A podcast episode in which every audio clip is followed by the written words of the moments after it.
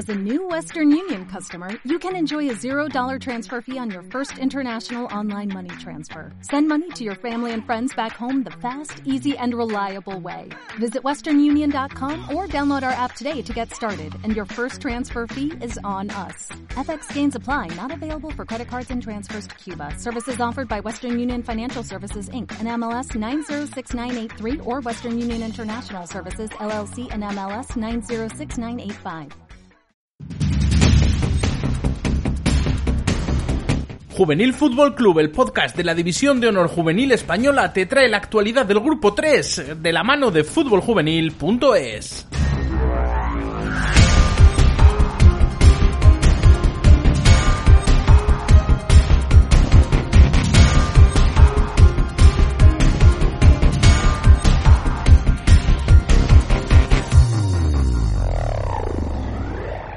¿Cómo está el grupo 3 de División de Honor Juvenil? No es una pregunta, es una afirmación. Y es que viendo las clasificaciones y los resultados que se han dado en esta segunda jornada de la segunda fase, madre mía, qué final, qué últimas tres jornadas nos esperan de esta segunda fase en el grupo 3 de División de Honor Juvenil, en el que en la lucha por el campeonato, en la lucha por esa Copa de Campeones, los cuatro equipos no podrían estar casi más apretados y eso que uno todavía debe jugar uno de los partidos que se aplazó este fin de semana por esa sombra del COVID que todavía sigue amenazando a la división de los juvenil en algunos de sus puntos.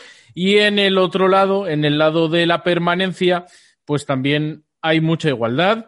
Se va a sufrir hasta el final y varios equipos metidos en la pomada. Todo esto nos lo cuenta una semana más desde la ciudad condal, desde Barcelona, nuestro compañero, nuestro experto Jorge George Iron Hierro, el soñador de Juvenil Fútbol Club. Muy buenas, Jorge, ¿qué tal? ¿Cómo estás? Muy buenas, Pablo, soñando como siempre. Soñando como siempre, así me gusta. Y soñando estarán muchos de los equipos que están en esta lucha en División de Honor Juvenil eh, tanto los que están en el subgrupo C como los que están en el subgrupo D, porque madre mía, cómo viene, ¿eh? Soñan más, creo yo, en el subgrupo C cuatro equipos que, en el subgrupo D, que yo creo que ahí están soñando eh, quizás ocho. Pero sí, en este subgrupo C todavía se aprieta mucho más eh, la pequeña lucha, que la pequeña rivalidad que tenían los cuatro equipos de, arriba, porque si en la primera jornada el, español fue el equipo que se dejó puntos, ahora lo hace el Barcelona y nada, todo está en un puño. Pues sí, todo está en un puño y además todavía faltan muchos de esos enfrentamientos directos, ¿no? Que nos van a marcar un poco el camino de cuál va a ser la dinámica, hacia qué lado se va a decantar esta clasificación, pero ahora mismo en un puño de cinco puntos es donde se manejan los datos a falta de ese partido entre Real Zaragoza y Girona que se aplazó este fin de semana, ¿verdad? Sí, eso es. El Girona lleva dos jornadas. La semana pasada no pudo jugar su partido frente al Sabadell por un caso de COVID. Tampoco puede hacerlo esta, tampoco ha podido hacerlo este fin de semana frente al Zaragoza. Y la semana que viene su encuentro es ante el Nastic, con lo cual los tres, esas tres primeras jornadas del Girona veremos a ver cómo se resuelve y sobre todo cuándo y para poder tener al día todos los puntos de la clasificación y bueno, claro, podemos hacer cabla todas las que queramos con, con, los puntos que se pueden repartir en esos partidos que aún no se han jugado. El Zaragoza eh, marcha ahora con 38 puntos a 2 de Nástica, a 2 de Barcelona y a 5 de Español. Una victoria eh, en ese partido pendiente entre Girona les pondría, les colocaría en segunda posición a tan solo dos puntitos del español y todavía tienen que jugar contra, contra el, el conjunto Perico y contra el Barcelona, que lo hace la semana que viene, con lo cual de repente en esta, si ya venían cerquita, bueno, en esta, ya en esta tercera jornada tienen muchas posibilidades el Zaragoza y el Nastic de, batallar al Barça y Español eh, el campeonato. Por cerrar el asunto del Girona, parece que suponemos, ¿no? Que la tercera jornada sí que la va a disputar, porque se supone que ya ha pasado el tiempo de cuarentena en el que, en el que un equipo tiene que estar, esos 10 o 14 días, me parece que son, que, que tienen que estar, digamos, de, cuarentena. Entonces suponemos que el próximo partido ya lo disputarán en una normalidad absoluta. Y sí que vemos, ¿no? Que quizá los dos partidos que no ha podido jugar esas dos primeras jornadas lo haga en, las dos siguientes eh, fechas, fines de semana, en los que no va a haber jornada en este grupo 3, ¿verdad? Probablemente sí, o sea, sería, bueno, todavía tenemos que esperar confirmación de, la federación, pero bueno, sería un poco descabellado pensar que, vayan a jugar antes de la tercera jornada que les enfrenta al, eh, lo he dicho hace un momento, al, España, al español, me acabo de inventar. Eh, pues la tercera. La tercera... perdón. Eso, eh, Sí, antes, antes de a Girona, contra ellos mismos. Eh, antes de jugar esta, ganan, esta eh, jornada. Ganan seguro. sí, sí, ganan seguro. O empatan, quién, quién sabe. Eh, sí, antes de jugar esta jornada ante el Nastic sería muy descabellado pensar que vayan a jugar los partidos que tiene pendiente frente a Sabadell y Zaragoza. Así que teniendo en cuenta que se nos viene después de, la, de esta última, de este último fin de semana de abril, el siguiente, el primero de mayo, será fase de recuperación para, para los dos grupos, el C y el D de, de, este, de este grupo 3 y así dos semanas más tarde también volverán a tener semana de recuperación, bueno, pues en esas semanas convendría jugar esos partidos. Lo, lo, lo, que también es posible, lo que no podemos descartar es que exista la posibilidad de que en esta siguiente jornada también se pueda aplazar otra serie de partidos y que, y que vayan también a acumularse en esos fines de semana. Pero bueno, al menos la federación se guarda eso, esas dos balas para, para, que el campeonato no se le marche todavía más tarde, no haya que retrasarlo, como si hubo que retrasar ese final de la, de la primera fase. Sí, parece ser que puede ser este uno de los motivos, por lo que esta segunda fase tan solo se disputa a una ronda, no se hace ida y vuelta, sino tan solo a ida, y entonces eh, tener más fechas disponibles para que, como bien dices, no se alargue esto hasta el mes de agosto, que es lo que podría pasar si se siguen acumulando. Todo ahí, eh, también te digo. ¿El qué, perdona? Estaríamos todos vacunados allí en, agosto prácticamente, según. Eso, esperemos. Así que, esperemos. Así que si fuera en agosto, yo creo que debería cumplirse todos los partidos, un aplazamiento. Pero tú, tú eres joven y a, ti tardarán aún en vacunarte, Jorge.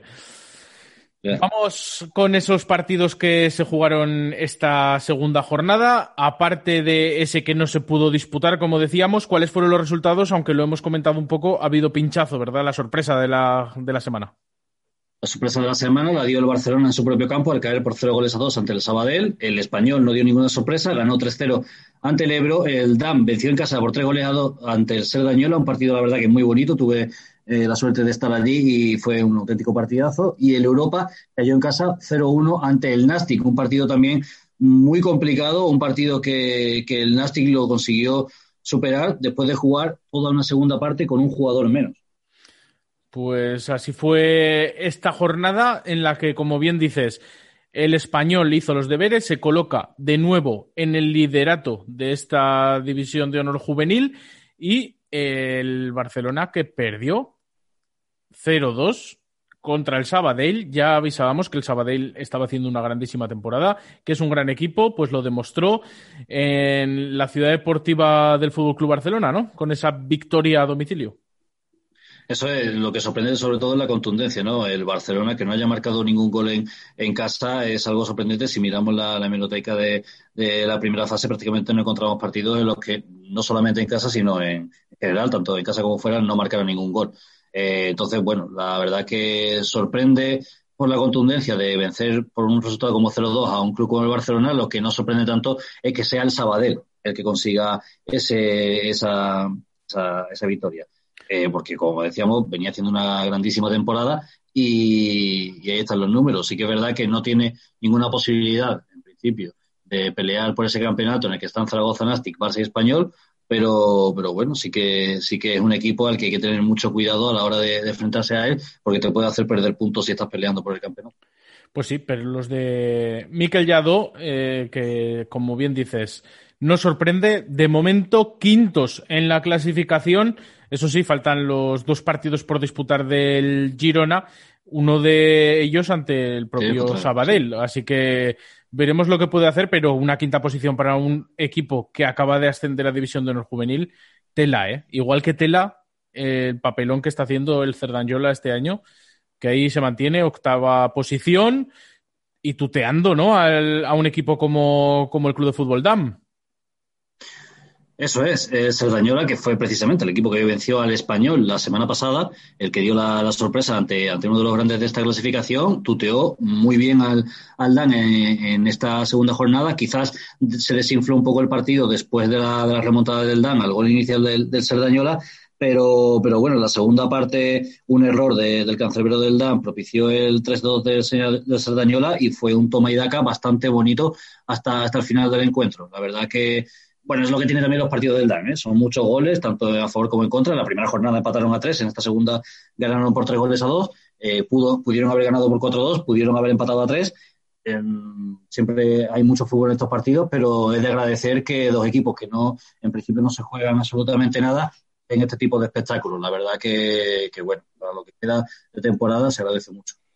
Pues sí, la verdad es que buen partido con cinco goles en total. El resto de encuentros, bueno, esa victoria del Nastic, que no le pierde la cara a la competición, que sigue en la lucha por eh, estar entre los primeros puestos de la clasificación. Recordamos que para la Copa de Campeones se clasifican todos los primeros de cada grupo y el mejor segundo de los siete grupos de División de Honor Juvenil. Así que es muy importante puntuar lo máximo. Y aquí se van a quedar probablemente tres grandes clubes fuera de esta Copa de Campeones. Porque me parece que hay otros grupos que están puntuando más, incluso el segundo, ¿vale? Vale, vale. te, lo, te lo acepto. en este caso, el, el Nastic. Por si no te lo creías. me lo creo, me lo creo. En este caso, de todas formas, yo creo que el Nastic lo que pelea, porque además tiene posibilidades no solamente matemáticas, sino reales de, poder pelear el, campeonato ante, ante, el español en este grupo porque eh, esta, en el partido que se enfrentaron ante Europa fueron mejores tanto en la primera parte con, igualdad numérica en el terreno de juego como en la segunda con un jugador menos, fueron muy superiores, consiguieron los tres puntos y se le ve un equipo que, seriamente se plantea el conseguir los puntos necesarios para que si Español y Barcelona lo permiten, eh, puedan acabar en la primera posición eh, dentro de tres jornadas. Pues habrá que estar al tanto también del conjunto de Tarragona, que también está haciendo una grandísima temporada. Para la próxima jornada, ¿qué partidos vienen? ¿Qué encuentros tenemos? Suponiendo que se va a jugar todo. Claro, o sea, si el COVID quiere, el propio Nastic tendría que enfrentarse en casa ante el Girona, por ejemplo, a las doce y media del sábado. A la media horita antes, ese mismo día, juegan, yo creo que el duelo de, la semana, al menos en este subgrupo C, que es el Zaragoza Fútbol Club Barcelona. El domingo, también al mediodía, se le dañó la Europa. A las cuatro de la tarde, Sabadell Español, que también es un duelo tremendo, dado cómo viene el, el Sabadell y, que necesita español, evidentemente, puntual para que ninguno de los equipos que tiene detrás eh, le coja el rebufo. Y por último, a las cinco y media de la tarde, el Club Deportivo Ebrodam. Pues partidazo, sobre todo ese Real Zaragoza Fútbol Club Barcelona, un partido que voy a intentar no perderme, ¿eh? voy a intentar verlo porque la verdad es que pinta muy bien este partido eh, por todo lo alto y en el que de ganar el Real Zaragoza ojo porque se puede meter en la lucha. Recordamos que tiene un punto, un partido menos. Se pondría con 41 más los tres puntos posibles que podría obtener ante el Girona. Así que ojito y ojito también con el Sabadell, que como decíamos, no le va a perder la cara al partido y el español tiene una visita complicada. Eso es, exactamente. El Zaragoza tiene muchas posibilidades de, de medir, su, de medir sus opciones de, ganar el campeonato si consigue un buen resultado ante el Barcelona. Vamos, hablabas de victoria Zaragoza, incluso un empate. Eh, si luego consiguiese ganar su partido aplazado ante Girona, le, le, valdría, entre comillas, o, podría salir contento si, si al menos no, no pierde ante el, ante el Fútbol Club Barcelona. Pero sí, desde luego, dos victorias sería algo idóneo para el Zaragoza a la hora de, de pelear contra el español, porque sería una pelea prácticamente de tú a tú eh, para conseguir el campeonato. Pues sí, eh, los blanquillos van a ir a por todas. Estoy absolutamente convencido. Vámonos con el subgrupo D, el subgrupo por la permanencia, en el que también hubo una jornada interesante en el que no sé si considerarías que hubo algún pinchazo que otro, porque ha habido algún empate, alguna derrota, quizá esperada o no, pues la igualdad está es máxima, pero ¿cómo qué resultados se dieron, eh, Jorge? Es que es lo, que justo lo último que has dicho, la igualdad es tan, es tan preponderante en este, en este grupo que no me sorprende una derrota, un empate, una victoria. De hecho, de todos los resultados que se podían dar, me parece que, los equipos han sido como muy prudentes, ¿no? Ha habido ese doble empate a cero entre Peña Robal Huesca y San Francisco Quitar Rasa que, parecía que, eso, que tienen los equipos mucho miedo a, perder sus puntos y por no arriesgar a intentar conseguir tres, casi que se conforman con sumar uno, ¿no?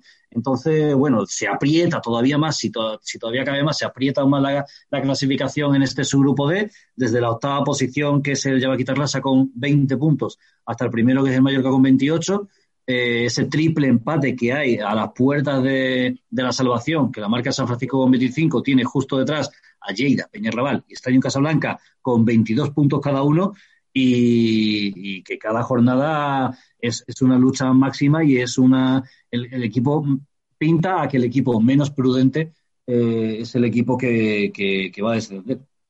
Pues eh, la verdad es que igualdad máxima, como dices, parece que se ha abierto un pequeño corte justo en la frontera entre la salvación y el descenso. Eh, esos tres puntos, no sé si pueden ser bastante importantes, dado que quedan tan solo nueve en juego. Así que esa diferencia de tres puntos que marca el San Francisco con Lleida, Peña, Raval y Estadio Casablanca, ¿crees que puede ser importante en algunos casos difícilmente salvable o no? ¿O que puede cambiar esto, que ganen esos tres equipos la próxima semana y que todo se vuelva a apretar?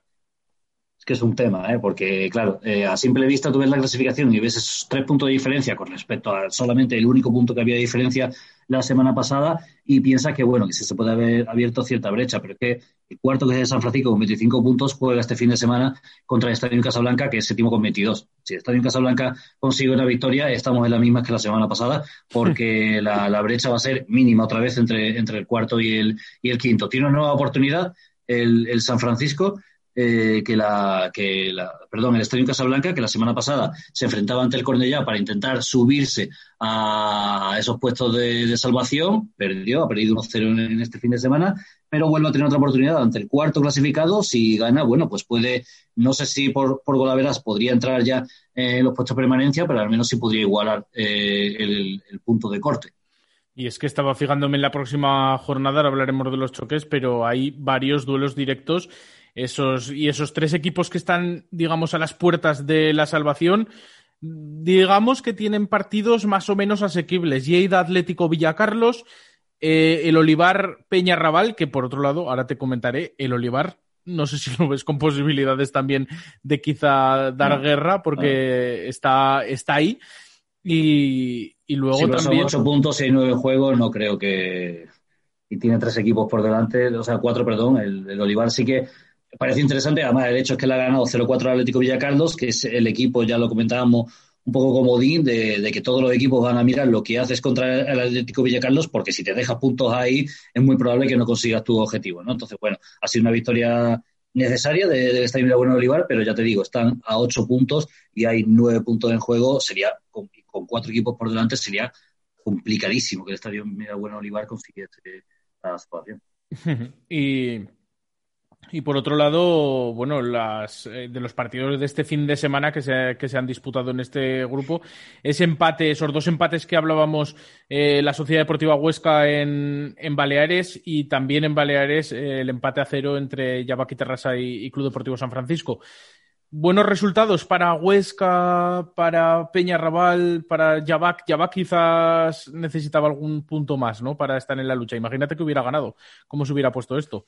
Habría, habría habido un quíntuple empate a 22 puntos, si no, no, hubiera estado con 23 el San Francisco. No, claro, eso es. El, este, tendría 24 el San Francisco, creo, en ese caso. 24, pero 22 puntos, pero, pero 22 puntos si tendrían ya va a quitar razas también Casablanca, Peñarrabal y Lleida. Sí, sería, habría cuatro equipos con los mismos puntos. La, la, cuestión es, yo creo que ni a Huesca ni a Yabaquita Rasa me parece que, le vengan bien estos puntos, porque todo lo que no sea sumar de tres, estando entre los cuatro primeros, es un peligro para, la siguiente jornada, y todo lo que no sea sumar, sumar tres cuando estás a más, a tres o a más de tres puntos de, la salvación, es también un peligro, con lo cual quizás Peña Raval por el hecho de que, de que se mantiene la pelea, se mantiene a tres puntos, sí puede ser un punto positivo.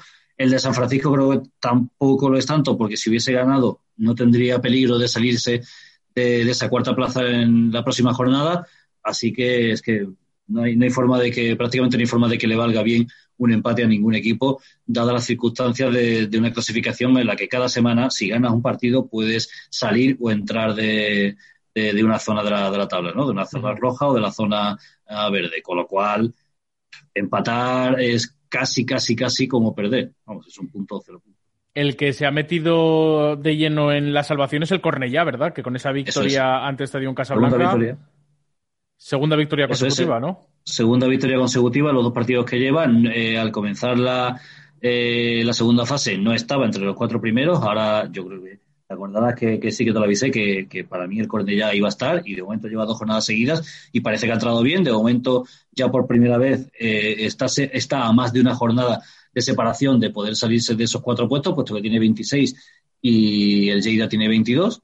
Así que, bueno, ya por fin consigue algo de oxígeno, pueden respirar y, y bueno, este, este fin de semana eh, jugarán en campo de la Sociedad Deportiva Huesca un duelo directo, un duelo muy importante. Aquí quizás al Cornellá sí que no le vendría mal ese puntito, porque sabemos que el Huesca es un, es un rival bastante fuerte y dado que el Cornellá es un equipo que ahora mismo no es que esté peleando por ser el primero, sino simplemente está peleando por no ser el quinto, eh, un empate a lo mejor sí le podría venir bien, no le vendría mm, tan bien a lo mejor al Huesca, aunque bueno, si, si vas restando jornadas y no te van cogiendo, eh, esas son posibilidades que, que están más cerca de, de, conseguir la salvación. Una victoria para el Huesca sería algo ya casi, casi definitivo a la hora de conseguir eh, salvarse, salvar la categoría. Vamos con la jornada 3 de esta división de honor juvenil en este subgrupo D del grupo 3 que se disputa. Ya hemos hablado más o menos de algunos partidos, pero vamos a decirlo con horarios que me parece que ya también los tenemos. Jorge, juegan sábado y domingo, 24 y 25 de abril, ¿verdad? Eso es sábado y domingo. El domingo solamente se juega a la una de la tarde en el Estadio Mirabueno Olivar y Peña Raval y Día Esportivo Atlético Villacarlos. El sábado los otros tres partidos a las once y media de la mañana Estadio Casablanca San Francisco. A las, 12 del medio, a las 12 del mediodía ya va a quitarlas a Mallorca y a las 4 cierra la jornada del sábado el, el, partido del que acabamos de hablar. Yo creo que el partidazo de la jornada en este subgrupo de Sociedad Deportiva Huesca, Unión Esportiva Cornellá. ¿Te atreverías a hacer una quiniela de los partidos que hay en este subgrupo? Si yo te digo, eh, Stadium Casablanca, San Francisco, 1X o 2. Una, una X como una casa. En el partido entre Yabaki Terresa y Real Club Deportivo Mallorca, 1X o 2. Aquí yo creo que un 2, pero, pero sí que es verdad que bueno, el Mallorca. Recuerda el Mallorca que ha sido toda, un equipo. Toda te... Sí. Sí, muy irregular, que viene Eso toda la es. temporada mostrando que es un equipo muy irregular, pero aquí yo creo que si, si fuéramos justos, yo creo que debería ser un 2. Sociedad Deportiva Huesca Cornellá. Esto sí que es una locura. Este, este partido puede salir por cualquiera de, por cualquier lado, tal y como viene el Cornellá, eh, tal y como viene también el Huesca, aunque yo si me tuviera que mojar aquí quizás sí que sí que pondría un 1. En el Olivar Peñarrabal. O me voy a mojar también, voy a decir que 2. Dos. Pero vamos, podría también, podría también pasar cualquier cosa, pero Y, quizás sea más seguro una X que un 2, pero voy a decir que 2. Ujú. ¿Y el Lleida Atlético Villacarlos. Aquí no, no hay. Sería una sorpresa que ocurriera cualquier cosa que no fuera un 1. Aquí. Vale. Vale, vale, pues estas son tus, tus O sea, sí, predicciones. déjala apuntada y me la, y me la dicen la semana que viene. A ver si me acuerdo, porque pero estoy intentando apuntar a ver cómo quedaría más o menos tu clasificación, porque la verdad es que bueno, pues pondrías al Mallorca con 31 puntos, eh, pero muy Yo te, puedo decir, te seguido puedo de decir lo que creo se van a salvar. No, por eso ya me lo dijiste. Yo quiero ir ahora pasito a pasito. Como que, los que que están ahora mismo, para mí, son los que se van a salvar. Te puedo hacer ahí San Francisco con alguno de los tres que tiene detrás, bueno, pero Cornellá, Huesca y Mallorca yo creo que se salvan. Como dice el Cholo, vamos a ir partido a partido y de momento y de momento tú estás haciendo esta esta clasificación que más o menos dejaría al Mallorca la siguiente jornada con 31, al Huesca con 30, el Cornellá que le habías dado la derrota ante el Huesca se quedaría con 26, el San Francisco Eso es, pero es la única derrota que le dio al Cornellá en, esta, en los partidos que le quedan. ¿eh?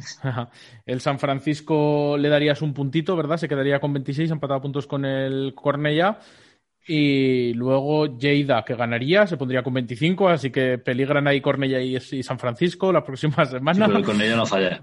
Ya no falla. va a fallar luego. Vale, vale. Falla solamente contra el Huesca y ya no va a fallar más. Bueno, pues eh, lo dejamos más o menos aquí. Esta sería lo que, lo que dirías. El Peña Raval, ya por terminar, has dicho que ganaría ante el Olivar, así que también se pondría con 25. Ojo que se apretaría mucho, 26, 26, 25, 25. Ya fuera se quedaría un poco el Estadio Casablanca, ¿verdad? Según estas predicciones. Sí. Sí, sí, yo creo que. que ¿Crees que va a ser el primero que va a caer de la lucha, por así decirlo? Contando con que el estadio de eh, Miragüen Olivar ya ha caído. Sí, sí, contando con mí, el aunque, estadio aunque esté matemáticamente dentro, no hay posibilidades reales. Sí, yo creo que el, el primero en caer posiblemente pueda ser el, el, el estadio en Casablanca. Y no, bueno, el, el Javaquí Tarrasa está ahí a, a prácticamente un empate. de Bueno, el Yabaki Tarrasa también lo, lo darías por casi finiquitado, porque Sí, sí. estaría a cinco puntos En dos jornadas, eh, o sea, eh, no, perdón, eh, después de esta de la siguiente jornada, yo creo que ya se podría reducir todo a los cuatro primeros, el quinto y el sexto. Bueno, pues lo veremos. Estos son tus predicciones y a ver si me acuerdo de guardarlas para, para la semana que viene. Sí, por favor. Pero no sé si me acordaré, ¿eh? no lo prometo, ni a ti ni a, los que nos estén escuchando ahora mismo. Y esto ha sido todo. Jorge Hierro, desde Barcelona. Buen repaso, ¿no? Al grupo 3, buenos partidos que nos vienen y ya veremos a ver si las predicciones que haces desde Barcelona, desde la ciudad de Condal, van a buen puerto. La semana que viene lo comprobamos y vemos si todo se va ya vislumbrando y vemos qué equipos sobre todo consiguen estar en esos cuatro primeros puestos del subgrupo D del grupo 3 de División de Honor Juvenil. Un abrazo, cuídate. Un abrazo, Pablo. Chao.